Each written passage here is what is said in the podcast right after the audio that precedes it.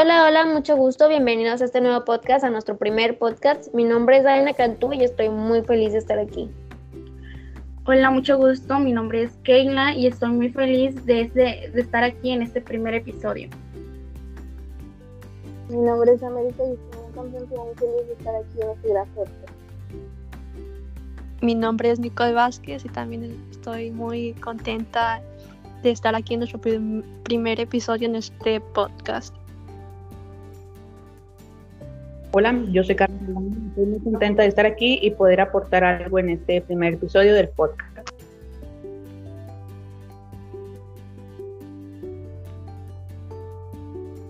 Nosotras somos las chicas IG emprendedoras y todas estamos muy felices por este primer episodio. Vamos a estar hablando un poco sobre la empresa, como su concepto, su importancia y muchas cosas más. Así que ponte tus audífonos, disfruta de esto y vamos a comenzar. ¿Alguien me podría decir o alguien sabe el concepto de empresa o tú, América? ¿Tú sabrás este o me, me puedes explicar el concepto de empresa? Claro que sí. Bueno, yo les voy a estar hablando sobre qué es la empresa por si ustedes lo saben. Una empresa es una organización de personas que comparten unos objetivos, eso es con el fin de obtener beneficios. Así que una empresa es una unidad productiva que está agrupada y que está dedicada a desarrollar una actividad económica con ánimo de lucro. En nuestra sociedad es muy pero muy común la creación continua de empresas. En general, una empresa también se puede definir como una unidad formada por un grupo de personas y por bienes materiales y financieros. Eso es con el objetivo de producir eh, algo o prestar algún servicio que cubra una necesidad y por el que se obtengan beneficios. También es como que aquella entidad que está formada con el capital social y que aparte del propio trabajo de su promotor puede contratar a un cierto número de trabajadores. Su propósito es lucrativo que se traduce como en actividades industriales, mercantiles o la presentación de servicios. Oye, América, ¿y cuáles son sus elementos más importantes?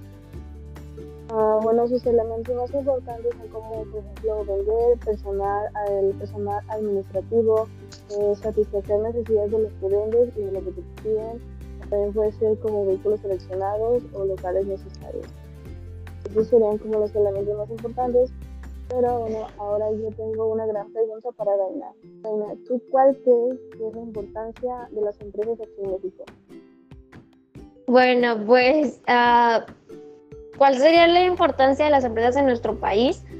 Bueno, pues desde hace ya un tiempo el tema de bajo crecimiento económico del país está en la mira de todos, de políticos, analistas, empresarios, de toda la ciudadanía en general.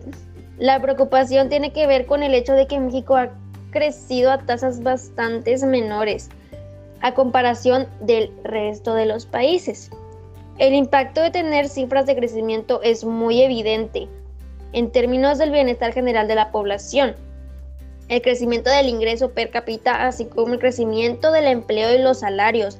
O sea, algo muy importante, chicas, o sea, los salarios. Todo esto crea la sensación de que no avanzamos y que el progreso está estancado. En México existen muchas, muchas unidades económicas.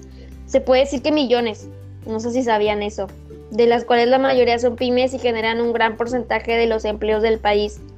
Pero aún así, son las grandes empresas quienes juegan el papel más importante en el desempeño económico. En México, las, eh, las empresas quieren aumentar el crecimiento del país a través de la economía, generación de empleos, la capacitación del capital humano, el desarrollo e innovación de tecnologías, también la responsabilidad ambiental, muchas, pero muchas cosas.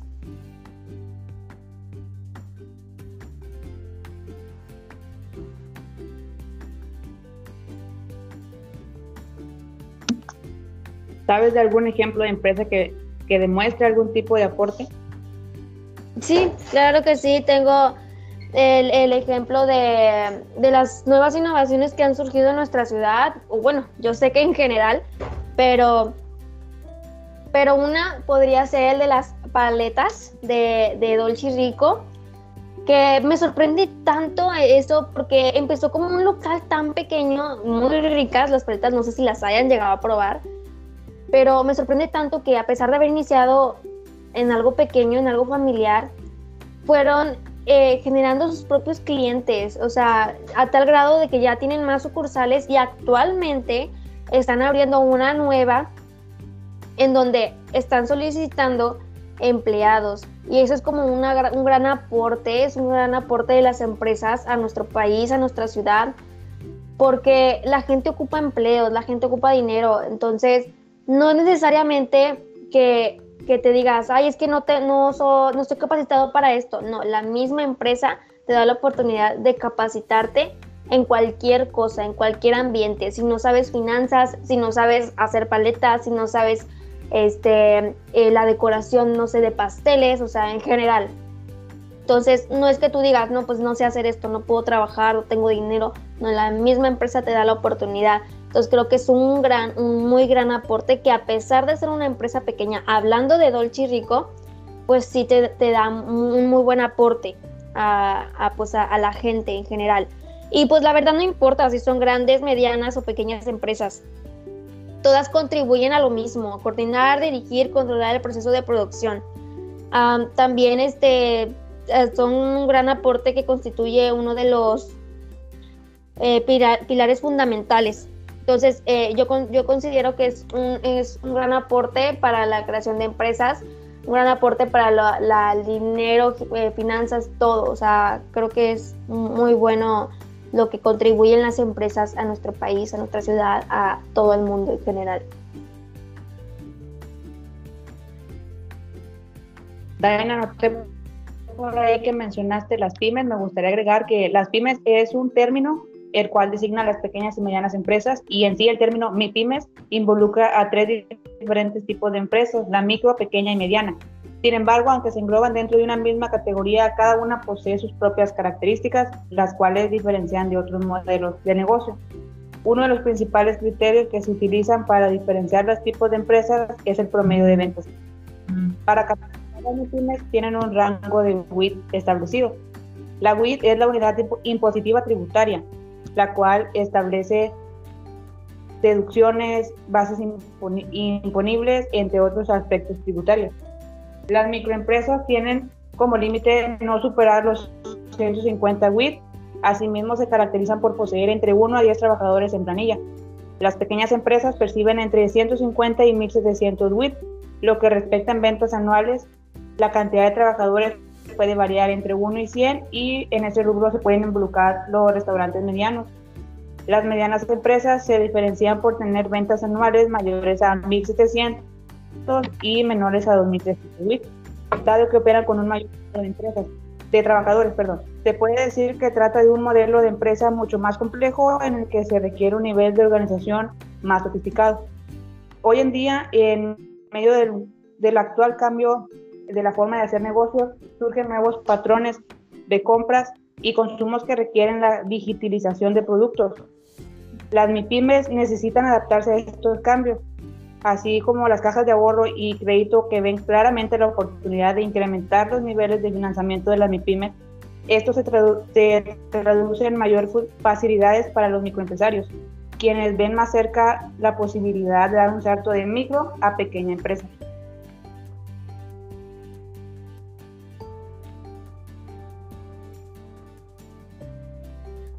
Oye, Carla, gracias. Yo no sabía esa información, entonces no estaba del todo informada con las MIPIMES. Creo que es un gran aporte, en serio, gracias. Pero oye, ah, ¿cómo ayuda a la gestión empresarial las MIPIMES? O sea, ¿cómo, cómo ayuda a las MIPIMES esa área? Y ayuda más que nada para fortalecer a las micro y pequeñas empresas debe haber una adecuada administración eh, con la cadena de suministro, lo que permitirá mejorar la atención al cliente haciéndola más rápida y oportuna. Eh, así como el fortalecimiento de las micro y pequeñas empresas depende principalmente de quiénes la dirigen y quiénes son los que toman las decisiones. Por ello, el microempresario debe conocer su oficio y además aprender a realizar una buena gestión, a negociar con los proveedores y clientes para así mantener el orden y el control con las empresas, que es fundamental para su fortalecimiento. Muy interesante esta información, Carla. Ahora quiero hacerle una pregunta a todas y es si tuvieran un millón de pesos, ¿en qué empresa invertirían y por qué?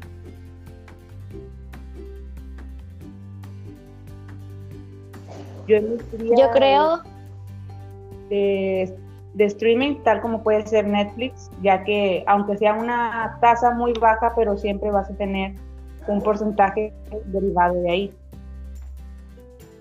yo creo que yo invertiría ese dinero para un- una empresa que se dedica a la ropa, porque todos ocupamos ropa, todos compramos ropa, todos seguimos las nuevas modas. Yo creo que es una muy buena inversión dirigirnos a, la ropa, o por lo menos en mi caso, yo pondría mi, mi- mi millón de pesos en, en un- en una empresa especializada en la ropa. Um, pienso igual que tú, Daina, porque por ejemplo la ropa pues es algo como quien diría de uso diario, tan necesario, entonces yo invertiría en una empresa de calzado, puede ser Nike, porque tiene mucha influencia de lighting, entonces podría ser Nike. O sea, yo me iría para esa empresa con un millón de pesos. Yo la verdad invertiría como ya sea en un restaurante, sea de restaurantes, porque la verdad es que la comida pues todos los días comemos, así que yo creo que en un restaurante invertiría mi dinero. Bueno. Si yo tuviera un millón de pesos, yo creo que lo invertiría en la empresa de, de América Móvil, de Carlos Slim, porque pues es una de las empresas más importantes acá en México y me gustan mucho los servicios que tiene, que son las televisiones, las computadoras, equipos, accesorios y pues puros servicios móviles. Y es una razón por la cual yo le invertiría un millón de pesos, aparte de que tiene presencia en 18 países en América y 8 en Europa con más de 277 millones de usuarios. Y pues yo sí le invertiría el millón de pesos.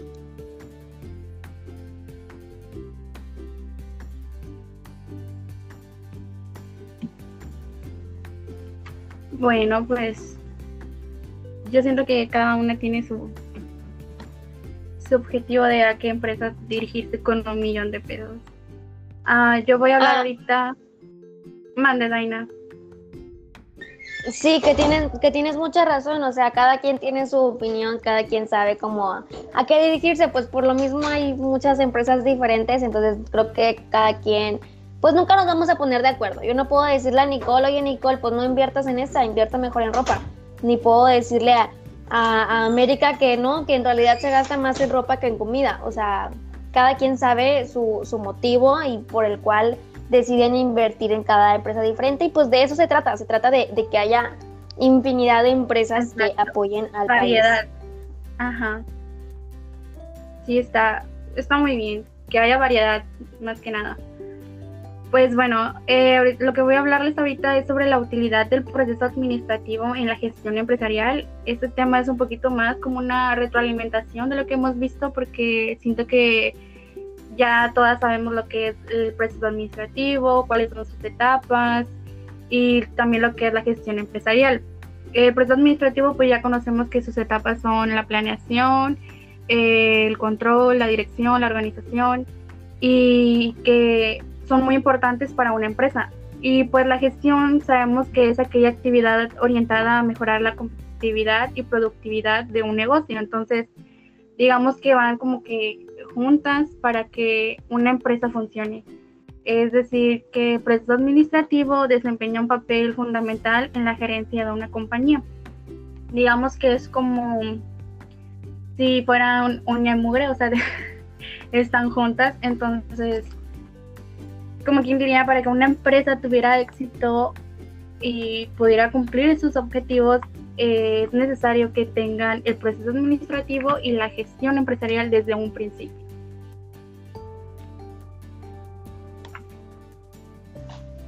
Bueno, Sí, creo que-. Mande. interrumpir ahí, te voy a hacer una pregunta. ¿Qué pasa con una empresa ver, no tiene el proceso administrativo? Bueno, lo que pasaría si una empresa no tiene proceso administrativo, pues bueno, eh, básicamente no funcionaría, se estancaría, o sea, perdería, perdería oportunidades, eh, no tendría una asignación adecuada de recursos, tendría poca eficiencia o de hecho hasta ninguna, tendría incumplimiento de metas, incertidumbre que cuesta, es decir, que un ambiente laboral donde los empleados no tienen claro el curso de acción que no produce los resultados deseados, una desventaja competitiva, esto es algo que, pues yo creo que eh, afectaría, ¿verdad?, a una empresa, el hecho de que no tenga el proceso administrativo desde un principio. Bueno, y con esto concluimos en nuestro primer episodio en este podcast.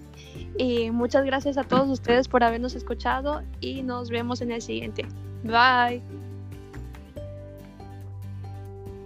Bye, me dio mucho gusto colaborar con ustedes.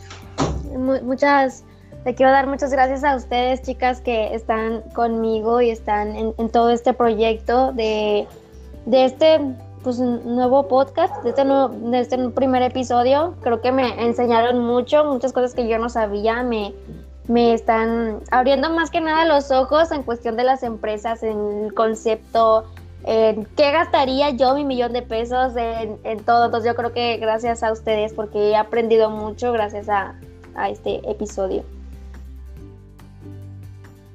Sí, muchas gracias. La verdad es que me gustó mucho el podcast, en mi primer episodio, porque aprendí mucho sobre estos temas que la verdad no tenía ni idea de, lo que, de qué se trataba.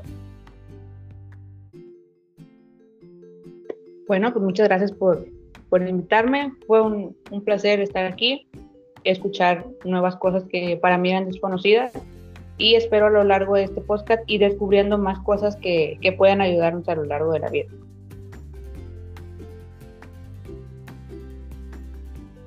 Entonces nos vemos hasta el siguiente podcast. Bueno, siguiente episodio. Bye.